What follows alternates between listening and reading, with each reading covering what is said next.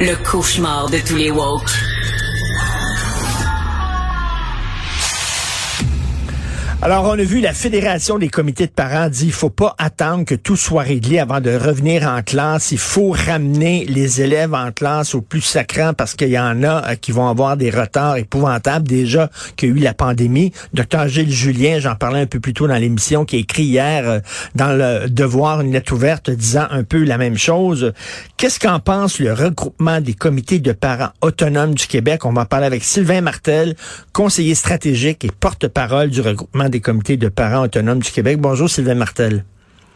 Bonjour. Alors, la Fédération des comités de parents dit euh, il faut ramener les étudiants en classe au plus sacrant. C'est un peu ce que François Legault avait dit hein, en disant aux grévistes, là, là, euh, pensez aux enfants. Euh, vous en pensez quoi, votre regroupement, vous, M. Martel? Ben, en fait, on est d'accord avec le fait qu'il faut que les écoles soient ouvertes. Là. Ça, c'est absolument, c'est une catastrophe qu'elles ne le soient pas. Euh, maintenant, euh, nous, on est qui comme parents pour aller euh, remettre en question les, les stratégies ou les décisions que les associations d'enseignants ont prises? vous savez, nous, on regarde ça, puis on n'a pas vraiment d'informations de comment ça passe les négociations, puis à quel, comment ça comment ça se fait à, à la table. Mais on regarde ça et on dit ben il y a plusieurs intervenants. Hein. Il y a déjà deux euh, deux groupes syndicaux au, niveau des, des, enseignants. Il y a le Front commun et la FAE.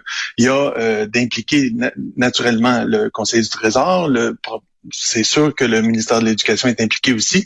Donc, il y a beaucoup de monde autour de la table d'aller pointer un groupe et dire, ben là, arrêtez vos affaires. Nous, c'est pas, on, fera pas ça. Ben c'est ça, c'est parce qu'on sait même pas où ça bloque là, exactement. C'est-tu, euh, non, c'est-tu ça bloque-tu du côté du gouvernement? Est-ce que ça bloque du côté des syndicats? On ne sait pas vraiment. Tout ça est à l'interne. On n'est pas au courant.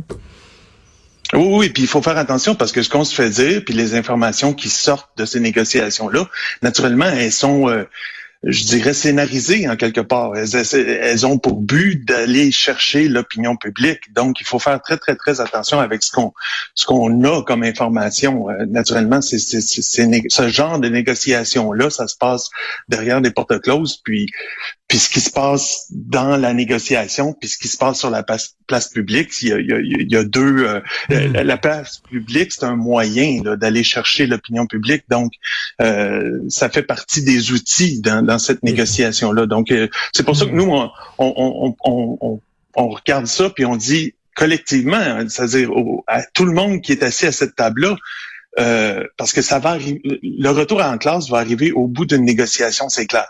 Donc, euh, allez-y, là, euh, réglez ça, là, parce ben, que on, arrive à un point de bascule là, présentement. On est on est présentement dans le scénario qu'on ne voulait pas, c'est-à-dire le pire scénario. Euh, des écoles qui sont fermées depuis plusieurs semaines, d'autres écoles qui ben, sont fermées euh, cette semaine, et euh, une iniquité entre les élèves. Parce ben, c'est ça, c'est-à-dire, si, s'il y a des élèves dont les profs sont à la Fédération autonome de l'enseignement, ça fait quatre semaines qu'ils ont perdu. Ceux dont les profs sont au front commun, euh, ça fait six jours qu'ils ont perdu. Puis ceux dont, euh, avec ceux qui fréquentent l'école privée, ils n'ont pas perdu une maudite journée. Et ces trois groupes d'étudiants-là vont se retrouver devant le même examen de ministère. Mais là, c'est comme une course où ils partent pas, ils partent pas de façon égale. Non. Et, et ajouter à ça, euh, ceux dont les parents avaient les moyens, euh, de, de, de, payer pour du tutorat ou euh, ont le temps de faire de l'enseignement à la maison ou du rattrapage à la maison. Euh, c'est pas donné à tout le monde. Là. Je veux dire, ben euh, on, on, est persuadé que présentement, il y a des enfants en bas âge dans certaines maisons qui sont tout seuls. On est persuadé qu'il y a des enfants qui n'ont pas déjeuné ce matin parce qu'il suffit sur le club des petits déjeuners, puis ça se passe dans les écoles. On est persuadé qu'il y, y, a des choses comme ça, que chaque situation, elle est, elle est grave, mais différentes. Donc, euh, l'élastique de, de l'iniquité, là, on, est en train de les tirer vers le haut puis vers le bas. On est en train de, hmm. de, de prendre les plus vulnérables et de euh, les rendre encore plus en, difficulté.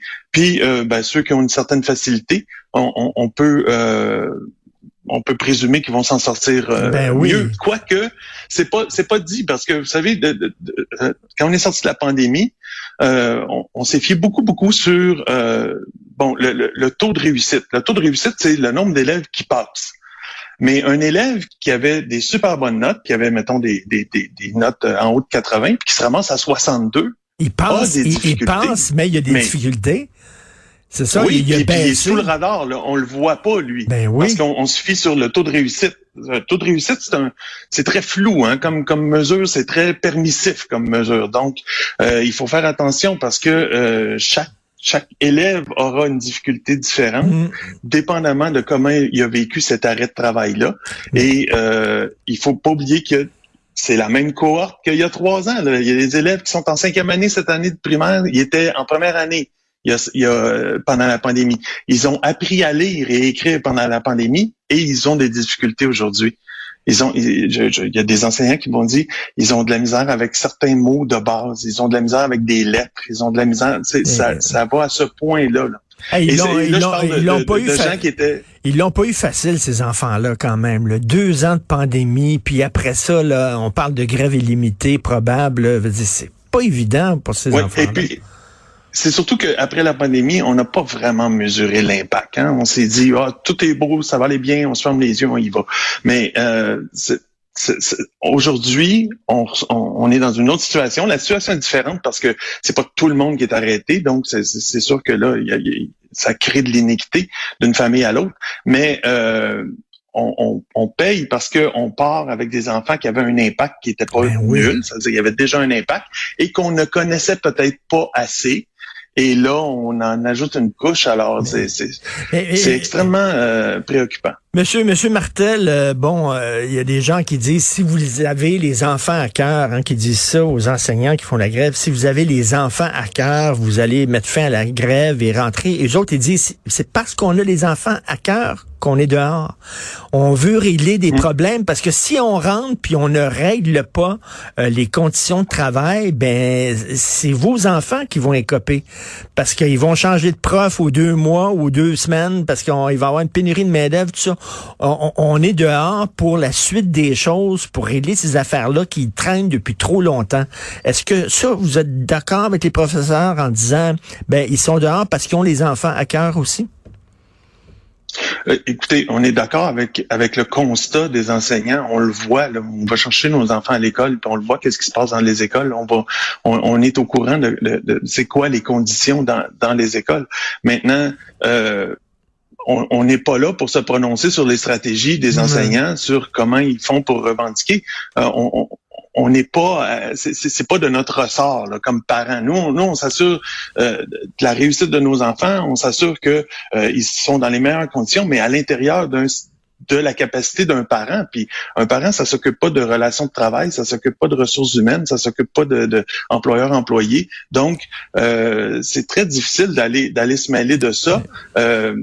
Naturellement, on, on fait confiance aux enseignants qu'au retour euh, de ce conflit-là, euh, et, on est persuadé que tous les enseignants vont tout faire pour essayer de minimiser euh, l'impact qu'il y a eu sur les enfants. puis on va hmm. les aider dans ce sens-là. Mais mais mais présentement, on, s'adresse non seulement aux enseignants, on s'adresse à tout le monde qui est assis à cette table-là pour dire régler ça. si, c'était fermé pour d'autres choses, on serait en train de faire une cellule de crise, on serait en train d'essayer d'ouvrir ça le plus rapidement possible vous l'avez vu en, 2020, quand on a fermé les écoles, quand on est arrivé à la prochaine rentrée, on n'était pas trop sûr de si c'était vraiment sécuritaire. On, a, on connaissait rien sur la mmh, COVID. Mmh. Puis on, a fait une rentrée pareille parce que c'était important. Mais ce sentiment d'urgence-là, euh, collectivement, là, je, le, je, je le perçois plus ou moins. Mmh. Puis, puis, les parents sont préoccupés par ça parce que nous, les préoccupations qu'on se fait qu'on se fait dire, elles, sont passées, là, de, je vous dirais, depuis à peu près une semaine, une semaine et demie, elles sont passées de préoccupations plutôt logistiques, là, euh, faut que j'aille travailler, euh, je sais pas trop comment m'arranger, mmh, mmh, à mmh. préoccupations pédagogiques. Eh, vraiment, à fait. Est-ce que mon enfant, on est en train de scraper son année, là? Donc, ben, euh, complètement.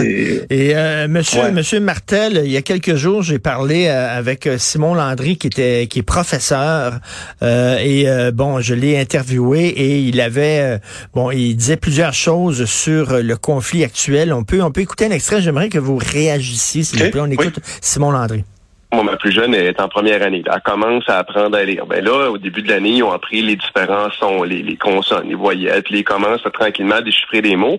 Mais là, moi, la, mienne, je la fais lire à tous les jours. On fait des petites leçons. Mais le problème, c'est que celui que ses parents sont juste trop occupés ou qui sont juste déconnectés, puis qui partent leur enfant devant une tablette toute la journée. Mais cet enfant-là, quand l'école va reprendre, il ne reprendra pas où il était le 21 novembre. Il va reprendre essentiellement au 1er septembre. Il va tout avoir perdu. Hmm. Et c'est ça, là, c'est qu'il va tout avoir perdu. Ces gens-là reviennent. C'est comme euh, le, jeu des serpents puis des échelles. Là, ils ont pogné le serpent puis ils descendent jusqu'en bas. Euh, vous savez, même le, même le congé des fêtes, euh, ces deux semaines. Là, ce congé-là, les enseignants vous diront qu'au retour, il faut revoir un peu euh, la fin décembre parce que euh, il y a eu des, des, choses qui ont glissé, il y a eu des, des, concepts qui sont pas nécessairement maîtrisés. Donc, juste en deux semaines, il faut il faut il faut refaire une, révision. Alors, c'est sûr que pour les enfants qui sont touchés par le conflit depuis plus longtemps, il y a certainement ce, ce, ce glissement-là. L'apprentissage, c'est une question de rythme, c'est une question de mmh. continuité, mmh. c'est une mmh. Des fois apprendre à apprendre. Là, c'est, c'est, ça, ça se fait euh, de, de façon continue. Puis lorsqu'on arrête, Effectivement, ben c'est la même chose avec les, congés euh, d'été, c'est-à-dire que ce, huit semaines-là de congés d'été, ils nous, euh, pour les enfants, lorsqu'ils commencent leur nouveau niveau, il doit y avoir une révision sur certains concepts qui ah. devraient être assimilés.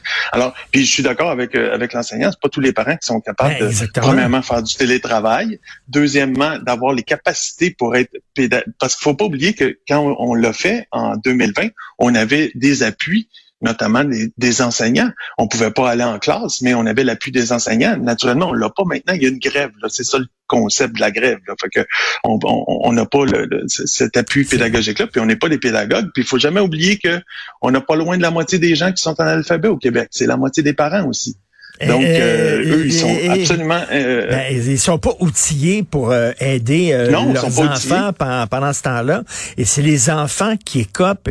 Et comme vous le dites, là, je, je, le répète, là, vous prenez pas parti pour un ou pour l'autre, mais ce que vous dites, c'est essayez, de vous entendre puis d'accélérer les choses parce que là, c'est nos enfants qui sont en train de les copier. Euh, merci beaucoup, euh, Monsieur Sylvain Martel. On espère que ça va se régler pour nos petits. Là. Conseiller stratégique, porte-parole du regroupement des comités de parents autonomes du Québec. Puis merci pour votre implication. C'est bien de voir des parents qui s'impliquent justement euh, dans la pédagogie de leur enfant. Merci. Bonne journée. Au revoir. Bonjour.